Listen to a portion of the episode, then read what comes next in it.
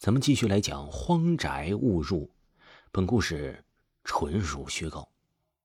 难道真的有？想到这里，一向自称胆大的我也禁不住全身汗毛一起竖了起来，一股股阴风凉飕飕的直往脖子后灌。时间仿佛定格在这一刻了，我不敢回头，我怕回头的时候会发现一个浑身是血、面目狰狞的鬼，然后。他会带着可怕的笑容掐住我的脖子。外面的风好像刮得更大了，梧桐树的影子摇摇的颤抖着，像是有什么东西在往上爬。我艰难的咽了一下唾沫，心一横，猛地转身，却发现什么也没有。这赵军的笑声自背后响起，我明白了，你小子他妈想吓死人呢！我愤怒的破口大骂。赵军陪笑道。轻松点年轻人，开个玩笑嘛！你不是号称咱秦胆子第一吗？看来那也不过如此啊。说完呢，一个劲儿的笑了起来，弄得我真的是哭笑不得。不知不觉之间，已上到了二楼。经过楼梯拐角的时候，不知是不是天气突然转凉的缘故，身体竟然莫名的开始打着冷战。我下意识的裹紧了单薄的上衣。赵军眼尖心细，连这么细微的动作他都看见了。他奇道：“你很冷吗？”我隐隐的觉得有些不对了，可具体怎么不对我也说不上来，只能微笑说道：“哎呀，没什么，继续走吧。”走了几步，手电忽然没电了。我抱着一丝希望，按了几下开关，但是手电并没有亮。糟糕啊！千不该万不该，这个时候没电了，只好在漆黑黑的过道里接着摸索。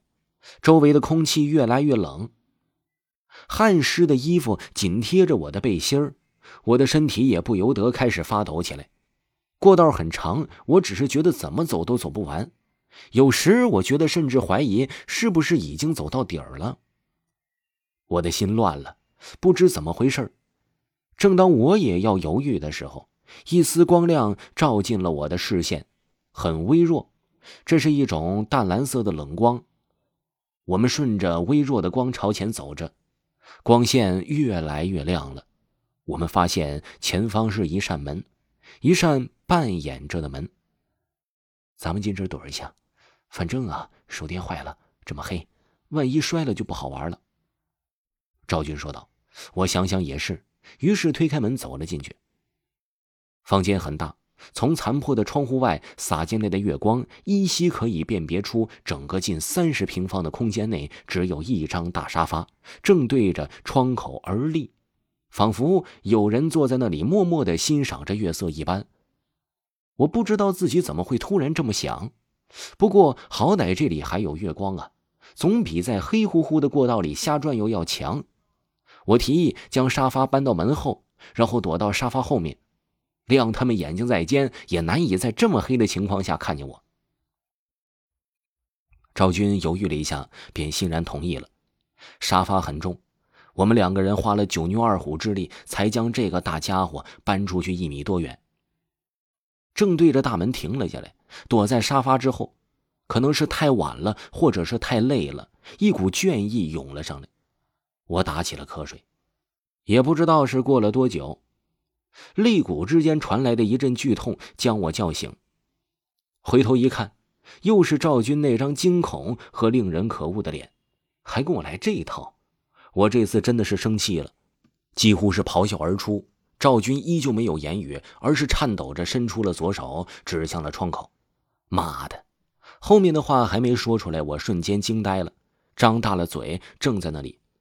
我相信当时的表情肯定不会比赵军好多少。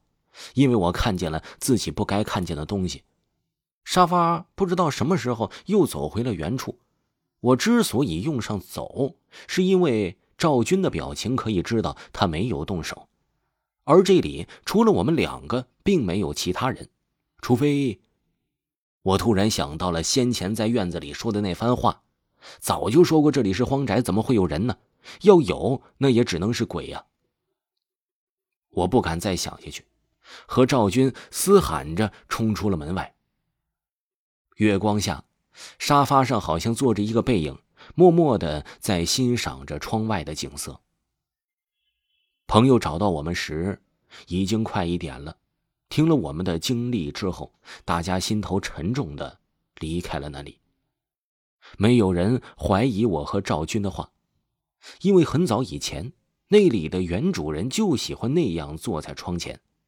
直到有人发现了他的尸体是上吊死的，这是后来住在附近的老伯说的。从此，我们也不敢再去那里了。一次次的经历足以让我们学乖。深夜，荒宅误入。听众朋友，本集播讲完毕，感谢您的收听。各位听友，你们好。如果呢听故事听累的话呢，有喜欢名牌鞋子和衣服的，你呢又不想花太多钱的，可以加一下下方的微信，小写的 A 三六六六四七，他们家的质量啊还不错，价格呢也很实惠，我给你们试过了，而且他们家呀还支持货到付款。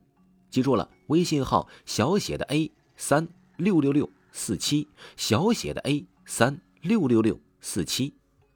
另外啊，广告商给维华一个福利，提维华的名字，全场九折。喜欢的朋友一定不要错过哦！各位听众朋友，咱们下期的故事更加精彩，下期故事再见。